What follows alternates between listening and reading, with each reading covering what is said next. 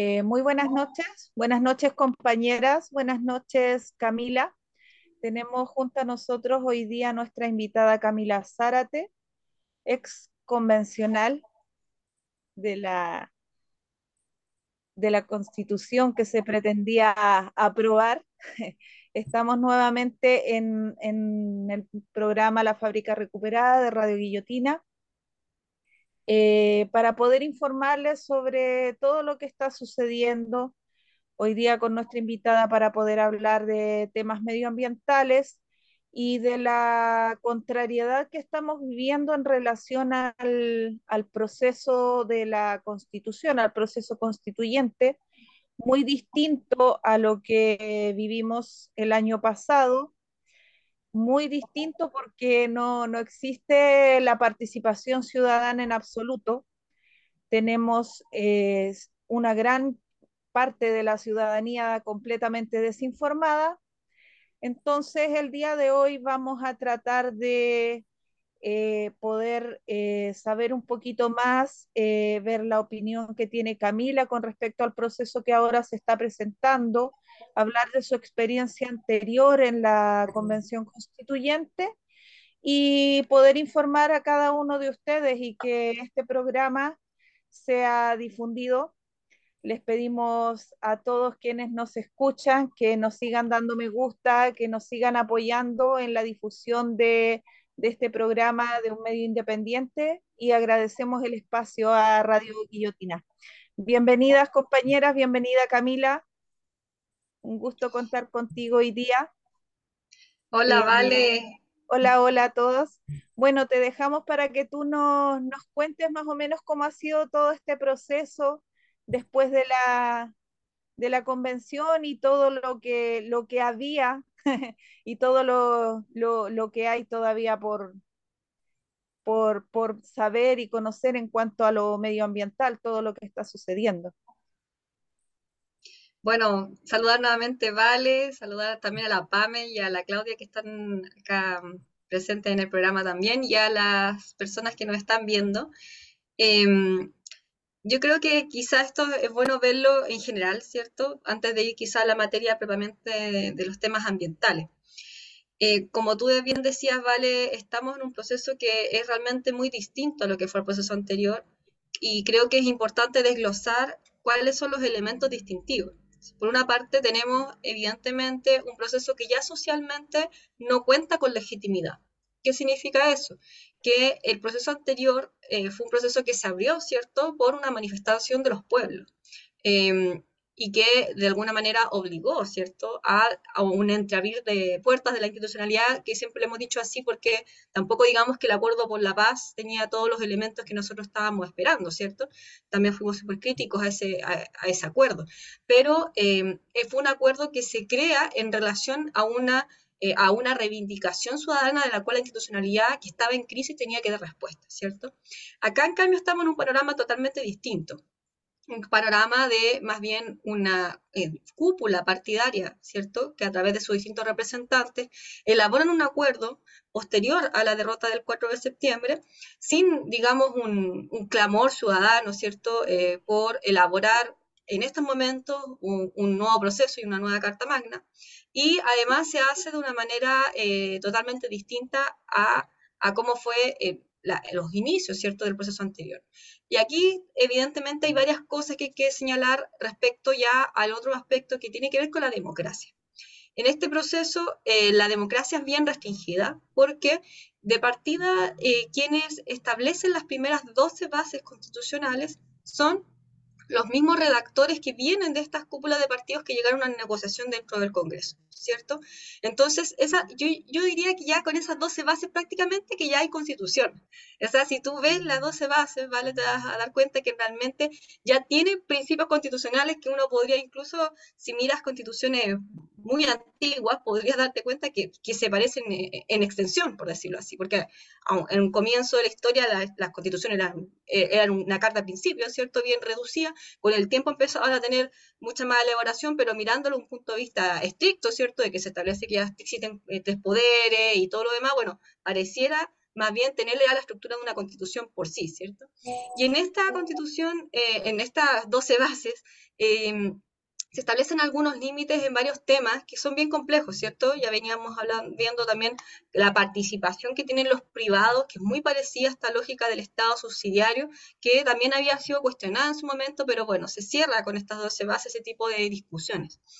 Luego, em, además de que estas 12 bases fueron ya creadas, ¿cierto? Por esta, por, esta cúpula partidaria, luego se establece dentro del procedimiento eh, dos organismos que no existían en el proceso anterior. Uno es un comité de expertos, ¿cierto?, que eh, está a cargo de redactar un anteproyecto de nueva constitución, y el otro organismo es este comité de admisibilidad, que en caso de que eh, haya cualquier eh, distanciamiento, ¿cierto?, con estas 12 bases, inmediatamente ese, ese, articulado, ese texto quedaría fuera de la propuesta de nueva constitución.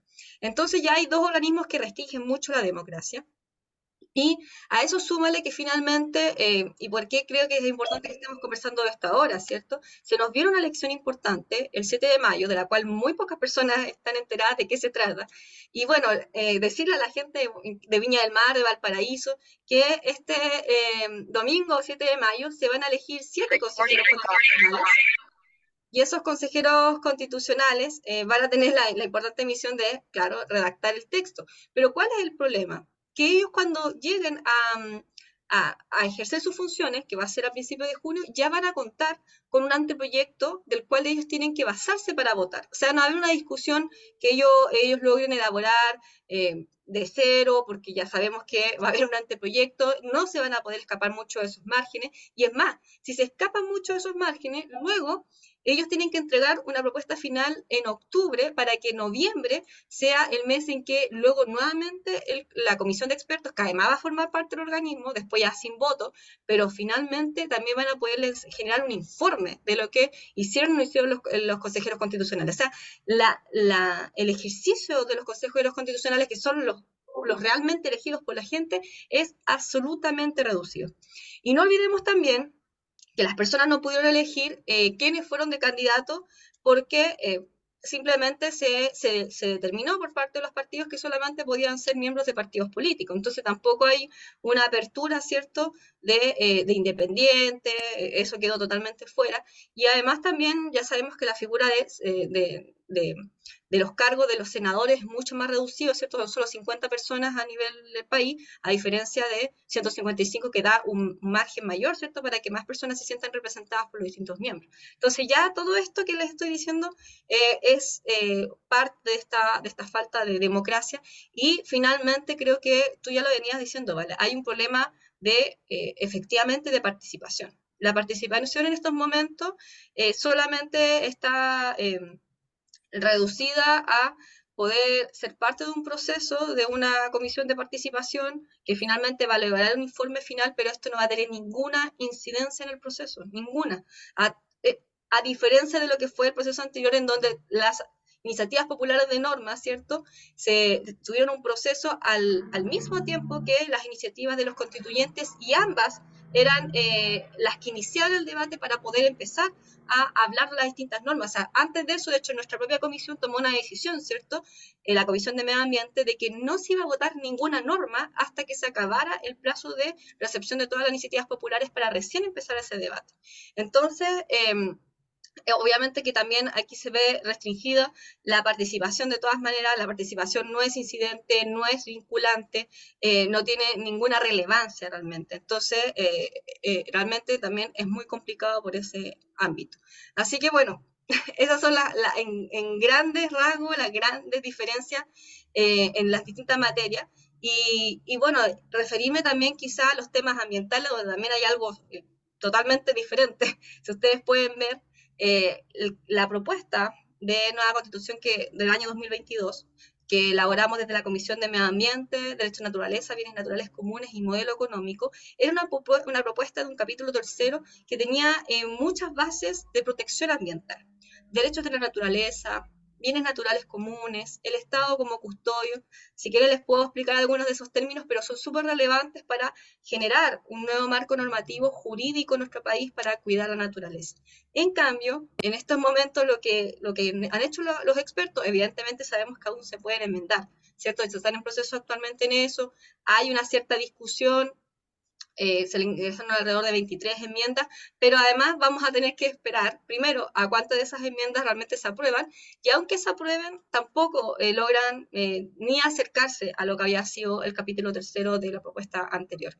Y entre mm, las normas que aparecen actualmente son tres, o sea, de verdad, solamente tres normas, las del actual eh, capítulo que están ofreciendo los expertos, y además eh, entre estas eh, se señala uno, solamente habla de desarrollo económico, no tiene nada que ver con la naturaleza, y dos de ellos son totalmente insuficientes, o sea, hablan de eh, los deberes de las personas con respecto a la naturaleza, dejando fuera al Estado y las empresas, y otro de ellos incluso hasta subordina la protección de la naturaleza al desarrollo económico. Esas son las normas de los expertos, o sea, están totalmente por debajo de la misma eh, legislación actual de nuestro país y de los tratados internacionales vigentes. O sea, eh, es realmente un retroceso a todas luces hasta de la constitución actual.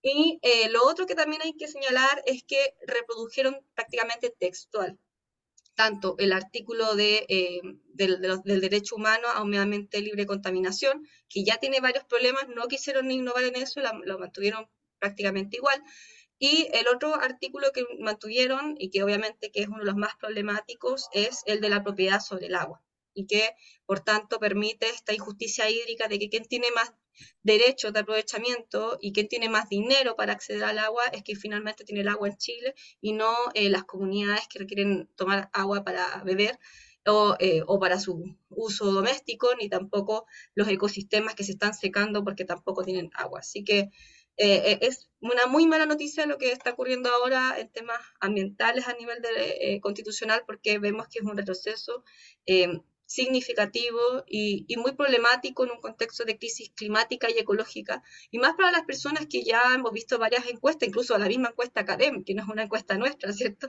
Eh, dice que el 92% de las chilenas y los chilenos están eh, de acuerdo con que existe una protección constitucional de la naturaleza y por tanto, eh, evidentemente, estamos viendo que el ejercicio del comité de expertos no está a la altura de de lo que la gente está pidiendo. Así que bueno, eh, así está el panorama.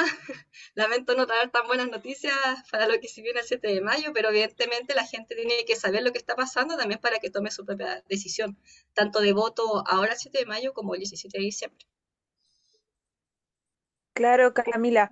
Bueno, el panorama no, como tú bien dices, no se ve muy, muy positivo, digamos, en, relación a, a lo que se va a legislar o a lo que va a tratar el tema medioambiental y, realmente en el país tenemos, aparte del tema eh, del cambio climático, de igual manera tenemos un tema medioambiental que es desde norte a sur, la invasión inmobiliaria, eh, la erosión misma por el tema de, del cambio climático, pero también la intervención de los territorios de, por, por las, forestales, eh, la, la, industria, las quemas, los incendios, todo lo último que, que sucedió. Entonces, obviamente hay una necesidad de protección del territorio y esto es algo que se ve en la costa, es algo que se ve en el sector precordillerano, es algo que, que, que nos está afectando como país y que no podemos dejar pasar y tampoco podemos dejar que nuestras autoridades lo pasen por alto porque afecta, afecta nuestro bienestar, nuestro desarrollo como, como, como comunidad, digamos. Sí, totalmente. Creo que es importante también eh, vincular, ¿cierto?, la, la, degradación de la naturaleza con nuestro diario vivir. Porque mm, a veces cuesta, muchas veces como, como estamos en un sistema eh, económico y político que, no, que nos desvincula de la naturaleza, da la sensación de que lo que le pasa a la naturaleza no nos afecta a nosotros como seres humanos. Y eso eh, evidentemente es una visión totalmente errada y, tiene mucho que ver también con, eh, con, la poca educación que nos han dado en materia ambiental, de poder entender cosas tan básicas como el ciclo del agua, es decir, dónde viene el agua que tomas cuando sale de la llave, y, entender que el agua eh, no se pierde en el mar, por ejemplo, sino que el agua eh, proviene de la, de la, cordillera, ¿cierto? Pasa por ciertos procesos. la mayoría del agua, por ejemplo, quizás tampoco la gente lo sabe, la mayoría del agua que nosotros tomamos es agua subterránea, ¿cierto? Es agua que viene de las napas, que viene de las cuencas y que, y, todo esto forma parte de una cuenca.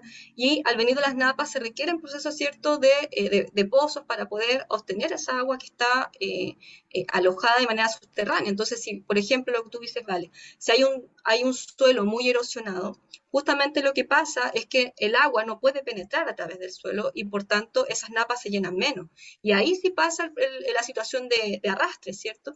Y es, es complejo porque finalmente, bueno, ahí es cuando vienen estas tecnologías que lo que vienen a hacer es entregar falsas soluciones a los problemas, porque agudizan el problema, en tratan de solucionar un problema con otro problema.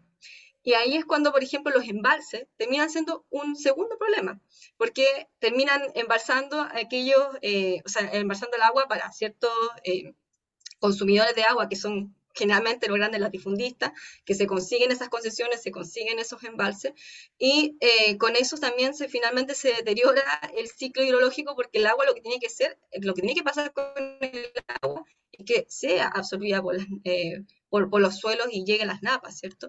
Eh, y así también otro proceso importante, por ejemplo, son otras fuentes de agua como los humedales. Cuando la gente protege los humedales, no solamente estamos protegiendo un cuerpo de agua porque sea bonito, es que estos cuerpos de agua tienen una, una, un rol importante también en el ciclo del agua porque son los embalses naturales, ¿cierto? Son los que captan el agua y que también generan ciertos procesos para que se pueda mantener este ciclo. Los bosques nativos. El bosque, quizás la gente tampoco lo sabe, el bosque también cumple una función en el ciclo del agua. O sea, los bosques eh, que nosotros tenemos mucho, ¿cierto? En Valparaíso, Viña del Mar, como por ejemplo el bosque esclerófilo, ¿cierto? Que, es, eh, que está compuesto por vegetación de hojadura. La, la, característica que tiene la hojadura es que son especies que no requieren mucha agua, porque la conservan. Y eso es súper interesante, porque ese proceso también ayuda al ciclo del agua a través de de también eh, entregar mucho más humedad ambiente, humedad a los suelos y a su vez también la evo, eh, evapotranspiración que también permite, ¿cierto?, que, eh, que, se, que se llenen las nubes con agua. Entonces, es todo un ciclo y, y para también tranquilizar a la gente decirle que tampoco el agua se pierde en el mar, porque eso también después es parte em, del agua que llega a las nubes, ¿cierto?, que después se evapora. Entonces, esas cosas tan básicas no las, no las, no las conocemos y pensamos de alguna manera que la, que la naturaleza es algo aislado y que nosotros no, no dependemos de ella en el punto de que somos, por ejemplo, el 70% agua y lo que se está comercializando con el agua es justamente la vida.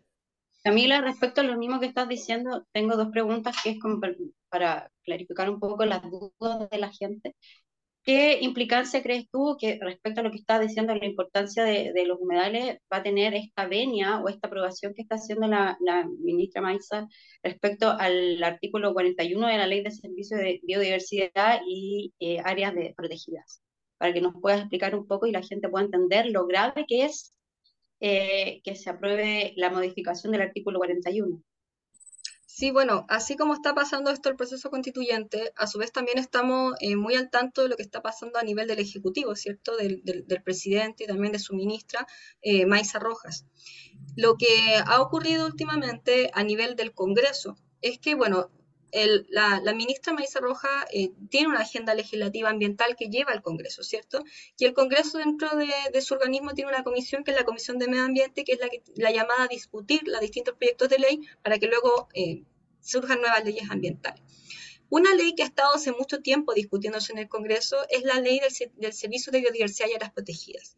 Este servicio es una deuda pendiente hace muchos años en nuestro país, entonces es importante que se entienda que las organizaciones socioambientales queremos que exista ese servicio, ¿cierto? Es parte de, em, la institucionalidad ambiental, ¿cierto? Que se, eh, elaboró en el año 2010 y en donde, eh, así como están los tribunales ambientales, está la Superintendencia de Medio Ambiente, eh, las tribunales son los que ven los temas judiciales, la superintendencia es la que está fiscalizando, ¿cierto? El servicio de, biodiversidad y áreas protegidas es el que está a cargo, ¿cierto?, del el sistema de biodiversidad, donde están todas las áreas protegidas de nuestro país y que en el fondo tienen que ser administradas, ¿cierto? Entonces, este servicio va a reemplazar ciertas funciones que está ejerciendo actualmente CONAF sin, las, sin todos los recursos necesarios, las habilidades, etc.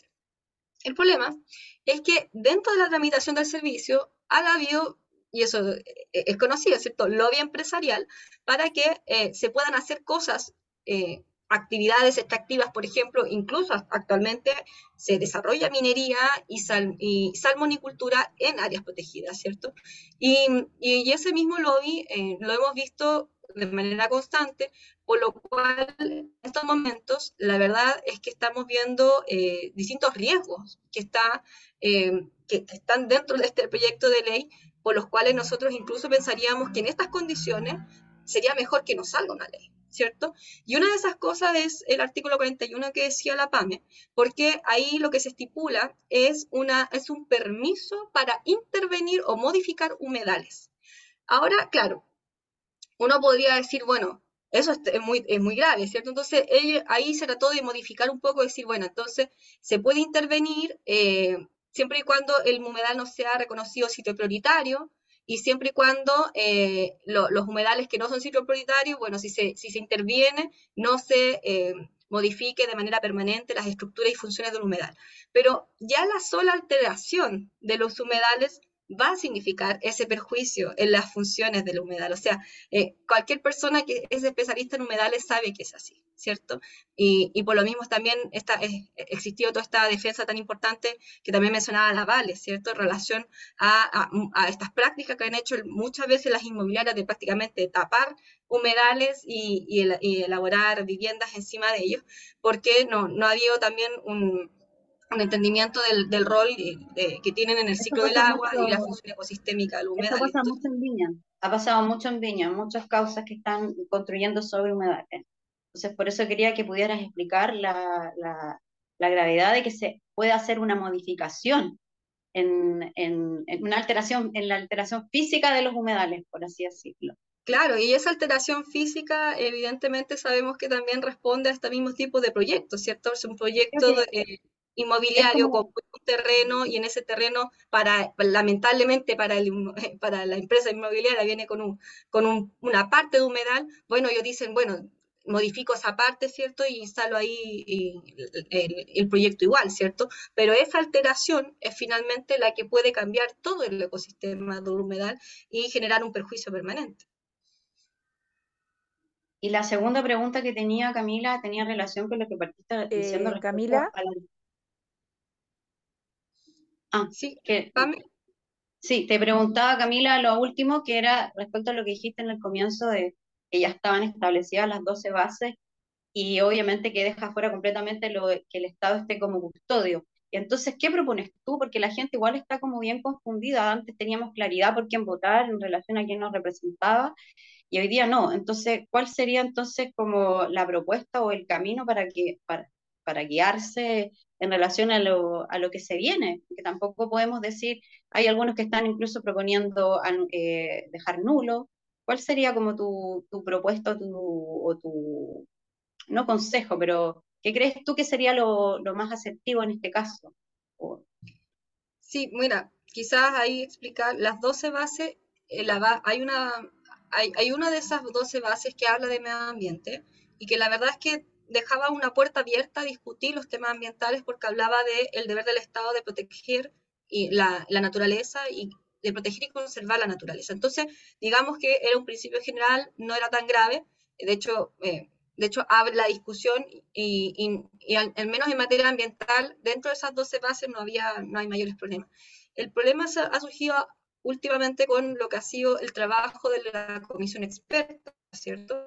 Esta comisión de expertas, como la señora señalaba, no solamente reprodujo ¿cierto? la propiedad del agua que ha permitido la injusticia hídrica que les mencionaba, Eh, no establece además ninguna otra modificación en temas hídricos, donde nosotros hemos propuesto la gestión comunitaria de las aguas, la gestión integrada por cuenca, donde hemos propuesto la redistribución, la consideración del agua ya no solamente como un bien nacional de uso público, sino como un bien común inapropiable, es decir, un elemento esencial para la vida que no es propiedad de, de nadie, ¿cierto? Sino que se entregan autorizaciones para su uso de manera sustentable, responsable, ¿cierto? Y sujeto a temporalidad. Bueno, nada de eso está presente. Eh, y en términos también de naturaleza, que es lo que tú mencionabas del estado custodio, tampoco eso está presente. O sea, ni siquiera la palabra naturaleza está muy bien mencionada. Y eso es grave, porque no hablar de la naturaleza y solamente hablar de medio ambiente eh, significa que ya no se está considerando a la, a, la integridad, ¿cierto?, de lo, que es, lo que entendemos como naturaleza, sino que solamente a un ambiente humano. ¿Y qué pasa entonces con, los ecosistemas cuando no hay, no hay una comunidad o una persona humana afectada, ¿cierto? Como pasaría con una gran cantidad de bosques y ecosistemas afectados donde probablemente no hay una comunidad humana viviendo ahí. O donde si nosotros pensamos en los derechos de las futuras generaciones humanas, tampoco sabemos que más adelante ah, va a haber una, una, comunidad humana que se va a ver afectada, ¿cierto? Entonces, ese tipo de principios no están siendo considerados cuando se habla solamente de medio ambiente. Y peor aún, nosotros entendemos que reproducir esta visión antropocéntrica, es decir, que el humano en el fondo está como les decía, como distanciado de la naturaleza, separado de ella y por encima de la naturaleza, ¿cierto? Una lógica de dominación. Por tanto, nosotros podemos alterarla, modificar y la naturaleza es un saco de recursos naturales, como lo dicen los economistas. Em, y, esos recursos en el fondo se utilizan para fines humanos. Esa, esa visión antropocéntrica que además sabemos que, que también tiene una, un arraigo, bueno, roman, romano, judeo-cristiano, todo lo demás, esa, esa mirada es, es muy dañina para eh, para que podamos nosotras y nosotros cuidar la naturaleza y entender una relación distinta con ella. O sea, si nosotros no entendemos que la naturaleza tiene sus propios derechos, eh, tiene derecho, por ejemplo, a que se respete su existencia, la integridad de sus ciclos, ¿cierto? La restauración también de sus ciclos y funciones. Si no lo entendemos así y solamente la estamos mirando como un recurso, jamás vamos a poder cambiar esta, eh, esta relación que tenemos con ella, entenderla como un otro, la vamos a seguir viendo solamente como una cosa que se utiliza y por tanto nos estamos haciendo daño nosotros mismos, porque nuestra relación con la naturaleza es indisoluble, o sea, somos parte de la naturaleza, pero mientras nos entendamos sobre la naturaleza, nada de esto eh, va a poder mejorarse.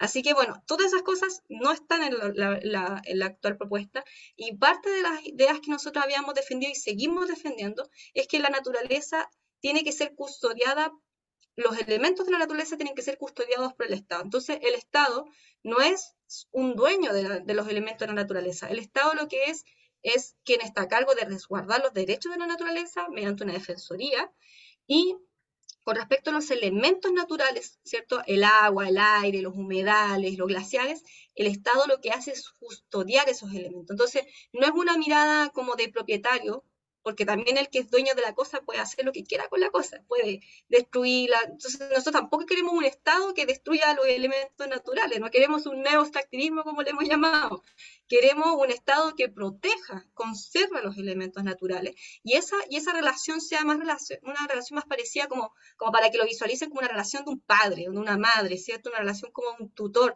de un adoptante, no una relación de un dueño. Entonces esa es la mirada en el fondo que nosotros estamos eh, defendiendo eh, y, por la cual nuestra postura, al menos de todas las organizaciones, organizaciones socioambientales, es una postura más bien de impugnar este proceso y eh, reafirmar nuestro compromiso por la constitución ecológica que defiende estos principios, ¿cierto? A diferencia de la propuesta de los expertos, nosotros vamos a seguir defendiendo eh, el capítulo tercero de naturaleza y medio ambiente de la propuesta pasada. ¿Por qué? No es porque tengamos ah, una, eh, digamos así, como, como que no podamos superar ese proceso, porque esa, esa propuesta no solamente hay que pensarla como el trabajo que eh, significó el año 2021 y 2022, esa propuesta fue eh, la decantación de procesos de demandas sociales de por lo menos 15 años. ¿Cierto?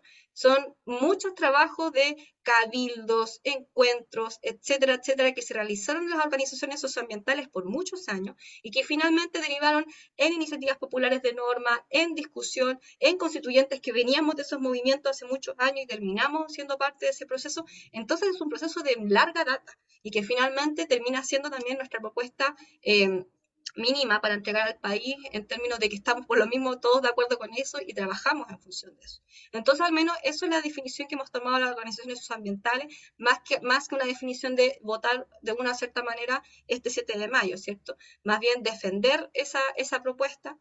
Eh, y yo personalmente diría que me parece absolutamente legítimo tanto un voto nulo, ¿cierto? Eh, como también hay algunas personas que me han dicho, oye, yo no quiero votar nulo porque no quiero, eh, no quiero que gane a un republicano.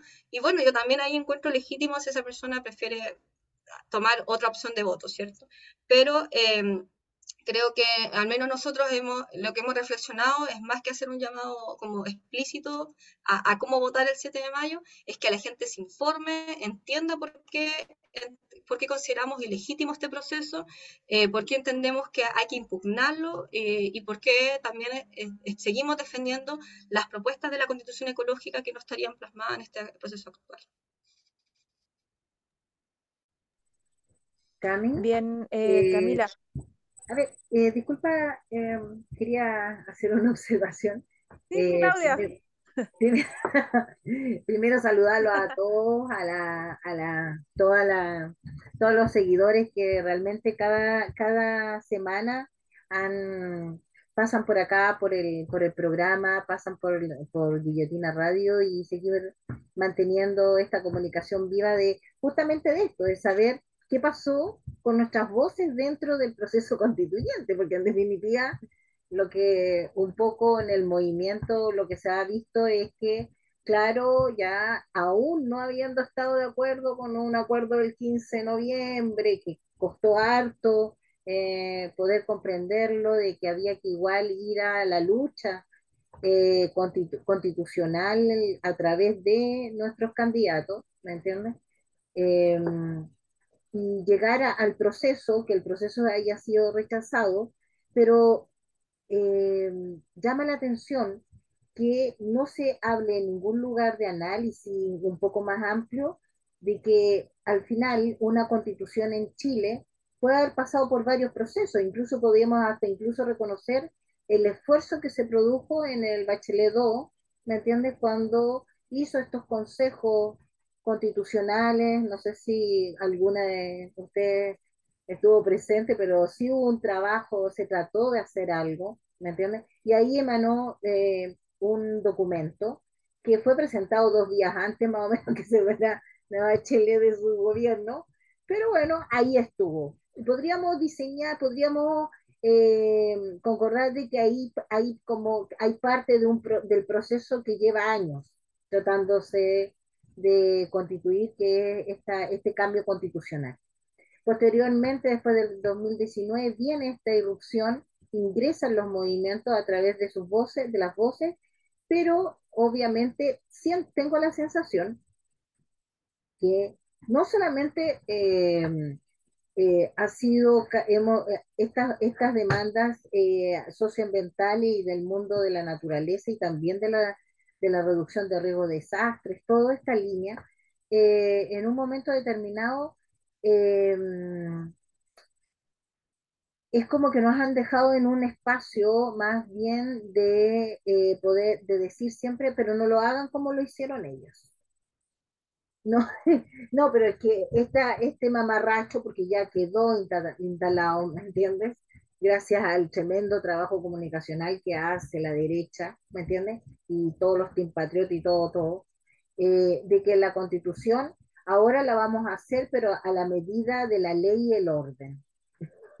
no a la medida de esta, eh, eh, no sé, esta psicosis colectiva que fueron los movimientos que, ingresaron por la ventana por donde pudieron, porque más encima no había ni, no había ni recursos para hacer campaña y llevar a los candidatos. Entonces fue una cuestión así. O sea, lo que vamos, que si no hubiese sido apoyada, eh, estas miradas no hubiesen sido apoyadas a través del pueblo, no hubiésemos llegado nunca no hubiese llegado nunca, nunca hubiese sido posible, porque institucionalmente no había ni recursos para instalarlas, ¿me entiendes? Estas nuevas eh, voces.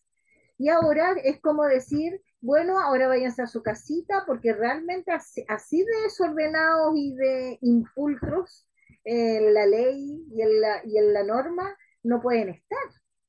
O sea, un Chile que el otro día hablábamos acá es, ¿a qué Chile le están haciendo esta nueva constitución? ¿Qué tipo de Chile? ¿Dónde están los otros Chiles representados? Por último, si todavía queremos hablar de Chile, ¿me entiendes? Entonces, eh, no sé cómo, cómo tú lo has visto, Camila, en el sentido ya de las relaciones entre actores sociales dentro de, una trama, no sé si podría decir institucional. Eh, ¿Tú sientes que hay en que esta nuevo, este tercer proceso eh, pueda traer una mm, fragmentación mayor de, lo, de las representaciones con respecto a esto, esto demanda? Bueno, creo que eh, hay varias cosas que analizar, ¿cierto, Claudia? Primero, mirar también lo que ha sido el proceso para el mismo movimiento social, ¿cierto? El proceso posterior al 4 de septiembre ha sido un momento complejo de tener que em, rearticular los espacios sociales, de tener que recomponer el tejido social eh, después de un proceso bien desesperanzador, ¿cierto? Y creo que eso también hay que, hay que sumarlo al análisis, ¿cierto? Em, que también en estos momentos no tenemos probablemente una fuerza social importante eh, y tampoco tenemos una, eh, una apuesta a, ese, a ese espectro de la población que está teniendo distintas necesidades y que, eh, y que de alguna manera ciertos sectores de la ultraderecha están sabiendo llegar, ¿cierto? Entonces ahí también hay un fenómeno importante que tenemos que analizar y lo digo no solamente para, para que estemos viendo lo que pasa, eh, ¿cierto?, desde, el poder, sino que también lo que está ocurriendo desde las mismas organizaciones que estamos llamadas a tener que buscar las transformaciones. Ahora, respecto este, mm, eh, de, este relato que se ha, se ha levantado, creo que hay que también hacer ciertas distinciones. O sea, por una parte está el relato de la derecha, que sabemos que ha sido un relato constante, em, que, comenzó incluso con la campaña eh, de, la eh, del primer apruebo, ¿cierto? Y que, eh, y que en el fondo fue sostenida en términos de relevar, por ejemplo, de, de, la, de, la, revuelta social de octubre, todos aquellos aspectos de, negativos, ¿cierto? Porque también hubieron algunos, eh, hubieron aspectos negativos y hay que reconocer. Y en el fondo relevar solamente eso, ¿cierto? Sin, sin pensar, por ejemplo, eh, en lo que tenía que ver con la organización social, popular, sino que solamente mostrar, por ejemplo, la situación en que quedaron, no sé, los bienes públicos, la situación de, de los comerciantes. Entonces, en el fondo, hubo una campaña ahí, ¿cierto? Como de, de, de, castigar, ¿cierto? A, a, todo lo que fue la revuelta social al punto de llamarle octubrismo y, y, hasta que actualmente ya tenemos casi una, una dualidad, ¿cierto? Entre, entre octubrismo y septembrismo que yo creo que tampoco le hacen nada bien a la sociedad, ¿cierto? Este, este péndulo. Y, y, así, bueno, ellos empezaron con esta idea, ¿cierto? Siempre desde, desde el enojo, desde, desde, desde levantar una, una sensación eh, eh, bien... Eh, bueno, de, molestia en la población y, y, esa molestia ellos lo fueron eh, de alguna manera nutriendo con cada situación que podía o no podía ocurrir dentro de la convención, ¿cierto? Eh, o, incluso en, en, espacios fuera de la convención, como la lista del pueblo, de la cual nosotros los convencionales también nos desvinculamos apenas ingresamos a la convención, pero eh, la, la, la, campaña fue sostenida, ¿cierto?, también para hacer una legitimación constante de todo lo que estaba ocurriendo y nutrir, ¿cierto?, esa rabia colectiva hasta que ya después llegó, llegaron estas esta noticias falsas respecto de las normas probablemente tal, y que ya, eh, ya finalmente terminó siendo eh, un, voto de castigo, ¿cierto? Lo que ocurrió el 4 de septiembre. Eh, y bueno, ese fenómeno iba a seguir y era obvio que una vez que el 4 de septiembre se consolidara lo que ellos estuvieron buscando durante todos estos dos años, ellos iban a salir como triunfadores, ¿cierto? Iban a evidentemente aprovechar ese vuelo para, eh, para instalar aún más, ¿cierto? Toda su agenda eh, en términos también de... Eh, de, de, campañas de xenofobia y todo lo que estamos viendo también que ha sido bien complejo, ¿cierto? Pero por otra parte tenemos la, el, el fenómeno que yo creo que, que, ha sido bien duro, como tú mencionabas, Claudia, eh, que es el fenómeno de, la, de esta como izquierda partidaria, más bien, de los partidos representados en el Congreso, los partidos que hoy en día también están representados en la coalición de gobierno, que han eh, también levantado un discurso anti-movimientos sociales, que me parece bien complejo, porque finalmente eh, siempre estos partidos han eh, se han valido de su agenda de derecho gracias al trabajo de los movimientos sociales, ¿cierto? Entonces, eh, se, eh, o sea, nos parece de, verdad un poco un, descaro más bien, que ahora, eh, que quizás no les somos tan útiles, eh, se haga un, un, cerrar las puertas en la cara, ¿cierto? Y no se nos considere en nada, ni en este nuevo proceso constituyente, ni en las políticas públicas, ¿cierto? Como acabamos de hablar de, una, de la política reciente, ¿cierto? Por ejemplo, de, del, sistema de diversidad y las protegidas. O sea, realmente hay una intención absoluta de dejarnos fuera de la política, al punto tal que incluso también están defendiendo eh, quórum eh, bien mayoritario, ¿cierto?, para poder constituir partidos, ¿cierto? Y desde esa perspectiva también hacer una suerte de binominal 2.0 para que nadie más entre en la política y esa política quede con, con los, que, con los que existen actualmente. Eh, a mí me, me parece que, que, que, en el tiempo esto en algún momento igual les va a golpear en la cara eh, ese, e, esta denostación que están haciendo los movimientos sociales porque evidentemente las transformaciones sin el movimiento social son prácticamente imposibles. O sea, si no hay una validación de los movimientos sociales, eh, de, la agenda, em, de la agenda de derechos, por ejemplo, eh, es muy difícil que, esto, que, estas, que estas políticas públicas puedan realmente tener una aceptación social y también lo estamos viendo también, eh, con, con las mismas las mismas propuestas que nacen del Ejecutivo no tienen respaldo social y que finalmente con eso también la derecha termina siempre ganando, ¿cierto? Em, así que creo que, que, que, bueno, estamos en esa situación, eh, ha sido eh, complejo este nuevo panorama, ¿cierto? Que a mí me parece que este es el elemento distintivo, una, un, eh, una clase política, digamos, que sabiendo que está muy debilitada y siempre lo estuvo, eh, y lo estuvo también con, la crisis que ocurrió en el 2019 y no ha, no ha mejorado su legitimidad social, se está intentando de cerrar aún más, ¿cierto? Y proteger al punto de que solamente ellos se mantengan eh, en el poder, tomando las decisiones y dejando totalmente fuera de la política a quienes no son parte de ese grupo.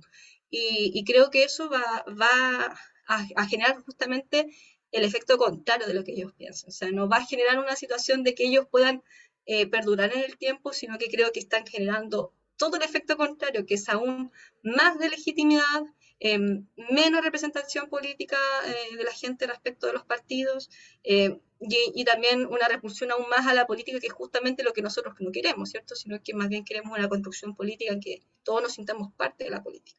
Así que creo que ha sido em, un fenómeno eh, que yo al menos critico bastante porque creo que, que, no es el camino adecuado y que, y que además esto le está dando aún más ventaja eh, a, a la, al, al, espectro político de la derecha que, eh, que, de alguna manera, siendo constante, ¿cierto?, en su, en su relato, en su forma de trabajo, está teniendo mucho más fuerza de lo que ha logrado una izquierda totalmente fraccionada.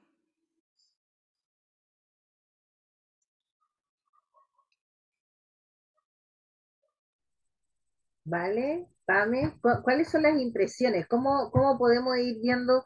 Porque realmente uno, aparte de ir el día 7 de mayo y eh, anular, que por eso, le, por eso le preguntaba yo a Camila, era una pregunta que tenía respecto a, a, qué era lo que proponía. Ella habla de, impugnar el proceso.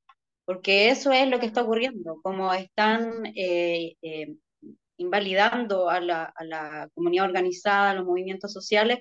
Entonces, aparte del desconocimiento y este como encontrarse con este murallón, eh, se ha generado desconfianza eh, y obviamente que creo que eso es lo más delicado, que está eh, el descontento hacia el, el está fraccionada además esa entre comillas, izquierda. Entonces se le están abriendo los caminos muy fácilmente a la derecha, que además, que es el tema que le compete a Camila, que es la, la máquina depredadora.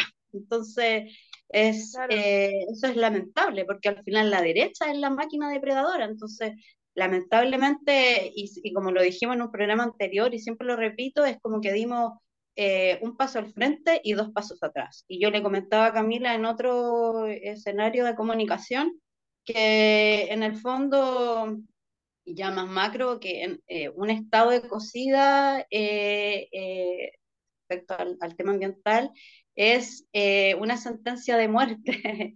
y también, bueno, en el fondo es lamentable el, el, abandono y, el, el como eh, descolgarse de, la, de, la, de los movimientos sociales que los que llevaron, ¿no es cierto?, al, al, al, gobierno donde está hoy día. Entonces yo creo que pasa por ahí. Y, y en el fondo es eh, el, proceso constituyente, creo que hay muchos factores que lo llevaron a, a quizás que, que, no se pudiera concretar la expectativa que era que se aprobara, pero también el, el gobierno actual debe responsabilizarse también de, de que de que haya ganado el rechazo. Eso es en el fondo. Claro. Exactamente, aparte que el mismo gobierno es el que impulsa, digamos, todas estas aprobaciones a todo lo que es contrario a la protección medioambiental y a la participación ciudadana, porque en el fondo lo que nosotros hemos visto una y otra vez es que el gobierno nos ha dado la espalda en todo momento. Entonces seguimos viendo abuso, seguimos viendo desinformación, desigualdad y no vemos nada de lo que realmente en un momento de campaña se dijo que iba a favorecer a las personas, no lo vemos en, hechos, no hay, no hay hechos concretos. Entonces ahí está el descontento y yo creo que eh, anular o impugnar este, este proceso yo creo que es como lo más legítimo, legítimo que nos corresponde hacer a nosotros. O sea, ellos en un momento tuvieron su estrategia eh, ocupando mentiras, nosotros hagámoslo con la verdad, con la verdad de que no nos están dejando participar, de que nos están vetando y de que este proceso realmente no es un proceso democrático, porque hay nula participación ciudadana, hay desinformación y no puede haber un proceso de esa forma, donde, donde todo sea la cúpula la que lo arregle y nosotros quedemos al margen.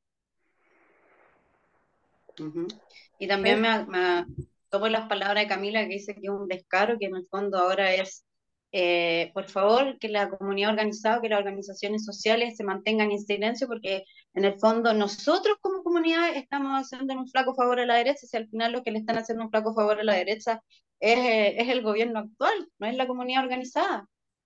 Entonces es lamentable, lamentable porque la derecha saca provecho político de la situación, pero no nos podemos quedar sentados en un palco mirando cómo, cómo claro. sigue todo igual y peor que antes quizás. Exactamente. Hay un, hay un aspecto también que, que trae este nuevo proceso, es lo altamente conservador y yo creo que triplemente patriarcal porque en definitiva, al final lo que se está instalando es la voz de un solo, una sola clase dominadora que no deja expresar las diversidades, ¿me entiendes? En definitiva, seguimos con la lógica de que quien tiene el poder es el que puede opinar y puede decidir, ¿me entiendes? Rompiendo la, no, no entendiendo que es una carta magna donde tiene que a lo menos a lo menos eh, hacer participar a, a, quienes, a quienes van a tener que llevar en sus cuerpos, en sus cuerpos eh, la constitución y hacerla poco conservadora o más conservadora. O sea, ¿qué tiene que ver? O sea, la importancia de que si este proceso es más conservador que el anterior, ¿me entiendes? Resulta de, eh, un conservadurismo con respecto a las medidas o a las normas que se le dice, ¿me entiendes? En, en estos momentos está íntimamente relacionado a nuestros propios cuerpos de, de conservadurismo.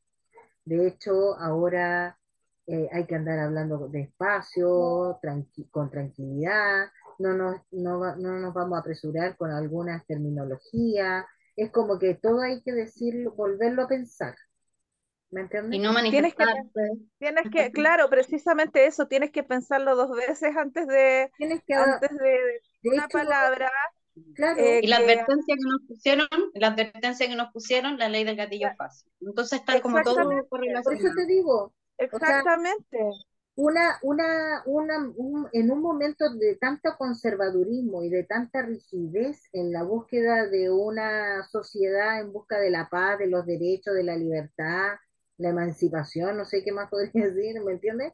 En estos momentos que estamos viviendo, uno de los momentos de mayor conservadurismo con respecto a, a cómo enfrentar un montón de situaciones eh, que tienen que ver con riesgos, es cómo vas a, vas a enfrentar la vida como, como, como Estado-nación. a través de tu constitución. O sea, va a salir, en un momento conservador, conservador va a salir una, una constitución conservadora. Entonces, lo que pudimos avanzar con el, el 2019, eh, con el estallido, revuelta, eh, ¿me entiendes? Es, era poder emanciparse en algunas áreas y poder llevar un poco más allá la discusión, no retrocederla, porque tal vez el retrocederla el momento, en un momento de retroceso, entonces no va por sí sola, no va el proceso constituyente. No conviene. No sé si... Quisiera agregar dos elementos pequeños como de lo, de lo que mencionaba la Claudia y algo, no me acuerdo si lo dijo la PAME o la, la Valde, parece.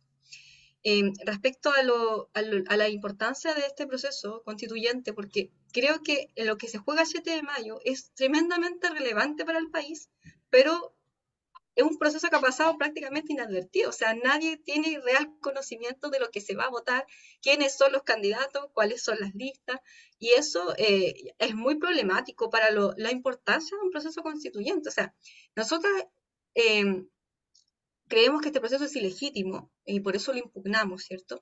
Pero eso no quita que un proceso constituyente es una situación muy importante para un país. O sea, la constitución es la carta magna, o sea, es, es la, la, ley de las leyes, es la ley base de la cual después emanan todos los otros cuerpos normativos. ¿Qué significa eso? Que lo que diga la ley es finalmente lo que eh, luego va a ajustar todo el, marco jurídico posterior desde los códigos, ¿cierto? Código de aguas, código comercio, código civil. Luego tienes también las distintas leyes orgánicas, que son las leyes vinculadas directamente también con las constituciones que establecen las grandes, eh, la, las grandes órganos de la administración del Estado. Después tú tienes las, las leyes quizás más comunes, de las leyes emanan los reglamentos, o sea, todo se va modificando. Es un proceso que además dura una cantidad de años de ajuste, ¿cierto? Eh, y eso eh, creo que quizás eh, debido a la poca participación, debido a el ocupular de este proceso, eh, no se está tomando la dimensión, ¿cierto?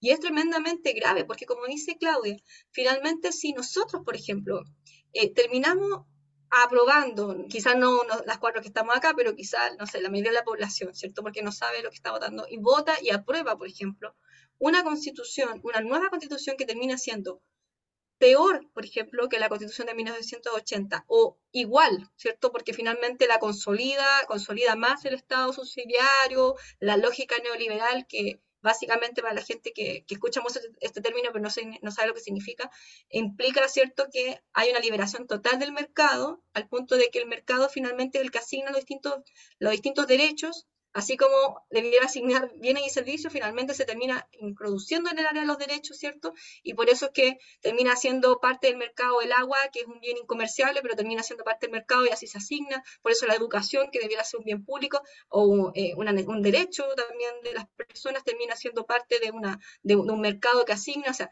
todo se mercantiliza. Eso es básicamente la idea de lo neoliberal. Y si nosotros y nosotros validamos una constitución que ejecuta el modelo neoliberal eh, es aún más grave. O sea, en el fondo estaríamos consolidando en democracia, porque ese es el gran punto. Nosotros en este momento somos las reír del mundo porque seguimos teniendo una constitución de dictadura, ¿cierto? Claro. Pero si consolidamos en democracia una constitución que dice exactamente lo mismo que se impuso en dictadura en nuestro país, vamos a estar en problemas graves. Entonces creo que igual es importante que eso lo tengamos en consideración. ¿Qué se está votando? Porque si hay algo de lo cual yo, por ejemplo, no estaría de acuerdo, es que eh, digamos, bueno, este proceso es tan ilegítimo que no pesco. De fondo no, no me interesa lo que digan ahí, no. Eso sería un error gravísimo, porque al contrario, lo que tenemos que hacer, y tal como lo decía Valera, es denunciar, es decirle a la gente la verdad, es explicar a la gente, informar, porque si nosotros no informamos, le estamos haciendo un favor a claro. eh, este nuevo proceso constituyente, porque por algo no nos están informando. Por algo esto no aparece en los matinales, no sé si se acuerdan, era, e, esto, todo tema que pasaba en la convención era tema matinales, lo que sea, aunque fueran puros cagüines, pero era Ahora tema. Nada. Ahora nada. Ahora nada, es un secretismo absoluto. Entonces, yo creo que al contrario, si nosotros no informamos, no estamos ahí, no estamos viendo qué está pasando, le estamos haciendo un favor porque ellos quieren que la gente no se entere, que no sepa nada y que vaya a votar prácticamente por inercia el eh, 17 de diciembre y ojalá eh, vote a favor de lo que salga de ese proceso. Entonces, eso es por eso es tan importante que, que, no, que no soltemos el proceso, que sepamos lo que se está votando, que si se va a hacer, bueno, yo veo que también hay una campaña por voto nulo, como dice la Vale, también bien potente y ahí también esa campaña ha sido un puente, ¿cierto?, para explicar a la gente qué es lo que se vota el 7 de mayo, por qué este proceso es distinto al proceso anterior, y bueno, el proceso que estamos haciendo en los movimientos sociales también en general, de estar explicando las diferencias, esto hay que seguir haciéndolo y hacerlo de manera sostenida, aunque sea aunque, aunque cueste. Y lo otro que quería señalar es acerca de, claro, lo que pasó también, y hemos dicho hartas veces, este fenómeno del supuesto gobierno ecologista de Gabriel Boric, ¿cierto? que tenía un, programa eh, en donde incluso se decían cosas como la transición socioecológica justa, pero que ahora vemos que ya nada de eso va a ocurrir porque finalmente no solamente hay eh, una ministra que, que, incluso legitima eh, desprotecciones de ecosistemas, aprueba proyectos como los broces integrados que va a, poner en riesgo la seguridad hídrica en la región metropolitana y la región de Valparaíso, sino que además eh, hay una política económica. Se aprobó el, proyecto en un parque Pasalina y así suma y sigue suma y sigue, y eso fue uno de los primeros proyectos que se aprobaron. Y, y, bueno, lo que está en el fondo eh, consolidándose más, no solamente de, la, de lo que es la cartera de, medio ambiente, sino que la carpeta de, de, la cartera de economía en el, en el gobierno de Boric, es una idea de lo que nosotros hemos dicho, es la consolidación de la idea del extractivismo, ¿cierto? O sea, de seguir explotando los elementos naturales, ¿cierto? para eh, satisfacer demandas mundiales a través de los mercados. Ahora dicen que es la batería, las baterías de litio. Mientras existan baterías de litio, porque saben que como se va a reemplazar la tecnología, necesitan reventar los salarios que existen para poder sacarle el máximo provecho de aquí a siete años. Y así, o sea, en el fondo no hay nada nuevo, o sea, no, no hay transición. Eh, las zonas de sacrificio quedaron totalmente tiradas, solamente hubo un cierre de, de, ventanas y nunca más. De hecho, ahora le van a poner una desaladora también a Quintero, que ya está profundamente llena de proyectos. Entonces, eh, ha sido problemático porque vemos en el fondo eso, que se, se consolidó un neo-extractivismo, ¿cierto? Un extractivismo quizás con más participación pública, pero sigue siendo extractivismo y nunca hubo una idea real de pensar una economía distinta que pudiera, eh, por lo menos intentar, ¿cierto? Una relación más recíproca entre, eh, entre economía, naturaleza y las distintas necesidades sociales. Y es por eso que, eh, molesta que es por eso que molesta que el gobierno eh, se le sorprenda el descontento de, la, de los movimientos sociales. Si al final, el, en el fondo fue solo un discurso de campaña, lo del gobierno ecológico. Solo un discurso de campaña. también. Entonces, también. Entonces, era, era obvio el descontento de, de los movimientos sociales. Y no es porque eh, y dicen, oye, por favor tengan cuidado, hay que hilar fino, es un, eh, es un arma de doble filo porque le están dando eh, ventaja y, que se el aprovechamiento político de la derecha, si al final no es la comunidad organizada, son que no se cumplieron con los programas de gobierno que se dijeron que iban a hacer, simplemente. Así que eso, yo comparto contigo el tema de, impugnar el proceso Camila y también comparto que hay que seguir informando a la comunidad que está súper desinformada. La campaña antes fue eh, del terror, hoy día la campaña de desinformar. Sí. Oye, una consulta, más o menos, ¿cómo lo están viendo, Camila, eh, a través de, no sé, también están, están las voces de, de, no sé, de los movimientos ambientales? Eh, ¿cómo están viendo eh, esto de continuar el proceso o, hacer un observatorio de, lo que se está sucediendo?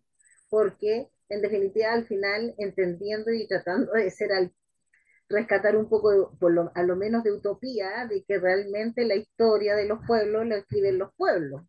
O sea, igual va a haber esta historia oculta de cómo fue el proceso de Chile con respecto a su pueblo que reflexiona en torno a un proceso que lo encuentra ya delegitimado, pero que sin embargo no deja de pensar. Un pueblo no se va a la casa, el pueblo no, las personas no, no, no se van y se desconectan y dicen yo no voy a pensar más. Tal vez están pensando en silencio, de otras maneras. ¿Cómo ven ustedes que se puede canalizar esta energía que igual existe?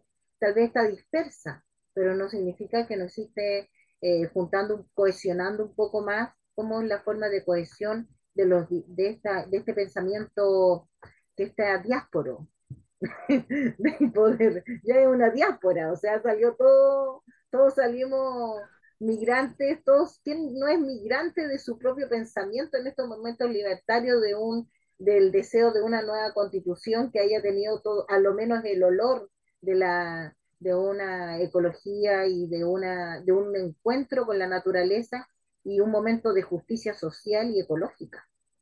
O sea, ¿a dónde queda eso? ¿Cómo lo ves tú? ¿Cómo se están canalizando? Eh, ¿Cuáles son los espacios que están existiendo de análisis para poder, para decirle también a, a, la, a la gente que nos escucha de que también hay espacios de análisis. No sé cómo lo están viendo. Bueno, aparte del momento político, ha sido también tratar de borrar un poco lo que fue realmente el proceso. Borrar lo que fue el proceso constituyente, me refiero anterior, ¿cierto? Lo que fueron las iniciativas populares de norma, que ya no están subidas en la página, lo que fue el proceso de, la, mm, eh, de, las distintas discusiones en las comisiones, de, los intentos que se tuvieron que hacer para lograr la, aprobación de los distintos proyectos eh, a nivel plenario. Así que mm, em, creo que vamos a tener que hacer un trabajo importante, ¿cierto?, de recolección de la información. Nosotros, al menos en el ámbito ambiental, ya lo estamos haciendo. Eh, hay, eh, hay informes interesantes que han hecho, eh, como por ejemplo el Centro de Estudios de, de, de la INAP, eh, hay algunos trabajos que se están haciendo también desde la Facultad de Sociología de la Universidad de Chile. Eh, hay otros que están haciendo, por ejemplo, un informe que ha sacado Olca acerca de la participación durante el proceso pasado. O sea, hay algunos espacios que están buscando em, documentar y registrar lo que fue el proceso anterior, lo que fue la participación social y popular en el proceso anterior.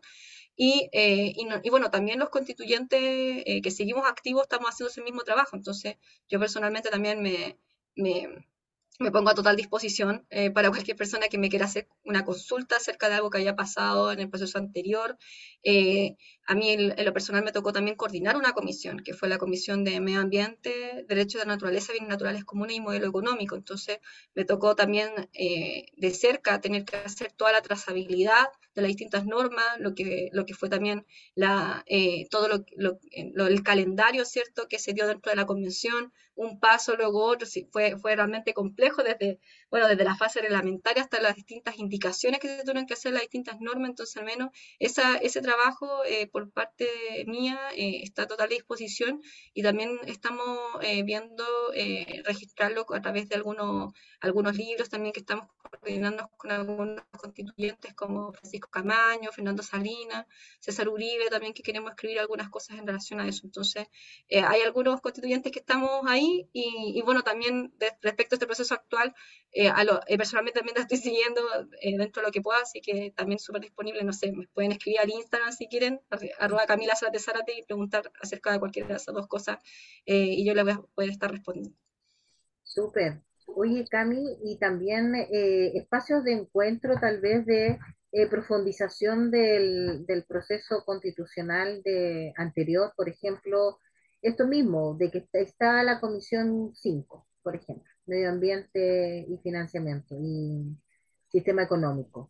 Eh, de qué manera hacer una nueva relectura del capítulo, por ejemplo, y llamar a la reflexión, por ejemplo, a las organizaciones acá que somos varias fundaciones, eh, a través de sus organizaciones comunitarias eh, y poder hacer un encuentro, por ejemplo, de la reflexión de, de post eh, post dictadura, post, eh, post plebiscito y actual contexto de dominación eh, y de legitimación, cómo, cómo el texto se, se, se confronta o se encuentra con esta nueva realidad.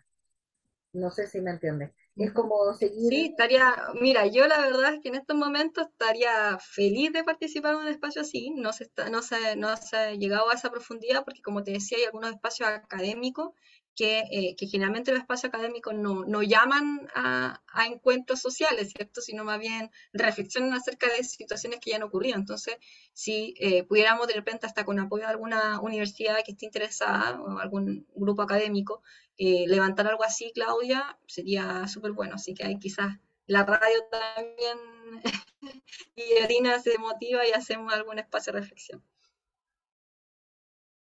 podría ser una, un día entero de trabajo online también y conectarse y estar a, viva voz, ¿me entiendes? O sea, poder canalizar un poco todo lo, nuestra continuidad, porque esto tiene que tener una continuidad, yo no, no, lo veo así como que se terminó, váyanse a la casa y chaito, fue un gusto. No. bueno, chicas, eh, Pame, ¿cómo estás? Como una reflexión, ya estamos ya terminando. la reflexión. a mí me interesaba más que la... ya está analicé, a mí me interesaba más eso, que se comunicara, que la gente quedara más clara, porque evidentemente eh, hoy día está la campaña de la desinformación. Entonces, de tener confundida a la gente, que no sepan por qué votar, antes uno tenía claro por qué votar, ahora no, y la campaña del terror en, en la televisión de cómo se presenta el tema del 7 es tremendo. Entonces, es súper importante este espacio, qué bueno que la CAMI participó, dando su visión también del, respecto al, al, a lo ambiental.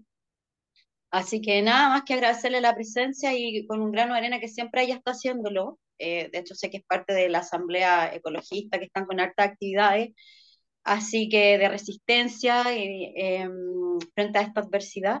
Así que agradecerle nomás la presencia y qué bueno que, que pudo ahí explicar eh, varios temas para aclararle a, los auditores. Así que eso. Muchas gracias, Camila.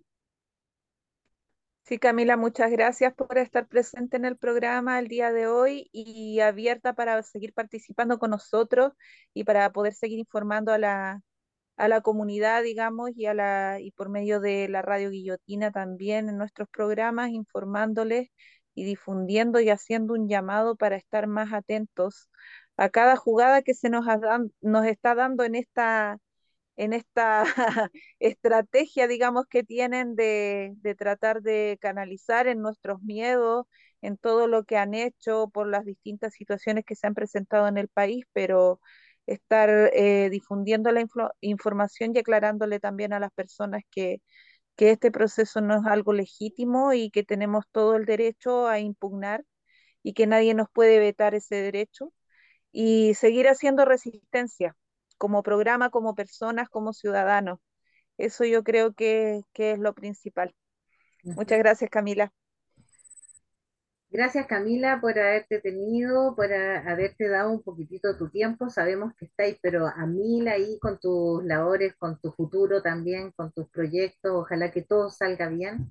Y ojalá que podamos desde acá también, desde Guillotina, desde el espacio de Fábrica Recuperar, poder armar este espacio de reflexión que estábamos viendo, de poder hacer una jornada, podemos invitar a los ex convencionales que vuelvan a aparecer estas voces que estuvieron ahí en sitio, son históricas, independiente de lo que quieran decir, no nos pueden decir que no somos historia.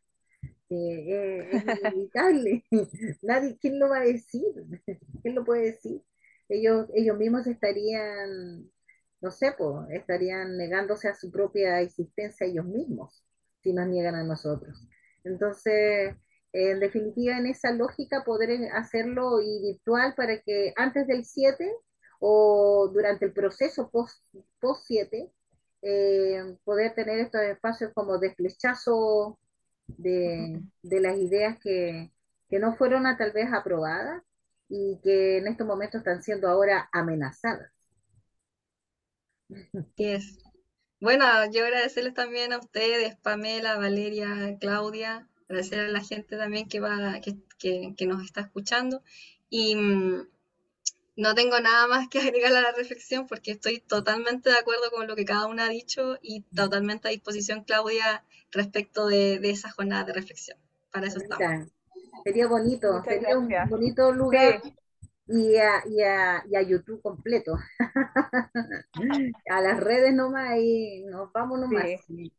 Tienen que, pueblo siempre genera nuevas formas de comunicación. O sea, no hay peor trabajo de que, que no se hace. Claro, que el deseo colectivo no se exprese, eh, es lo peor, el peor camino, le va mal.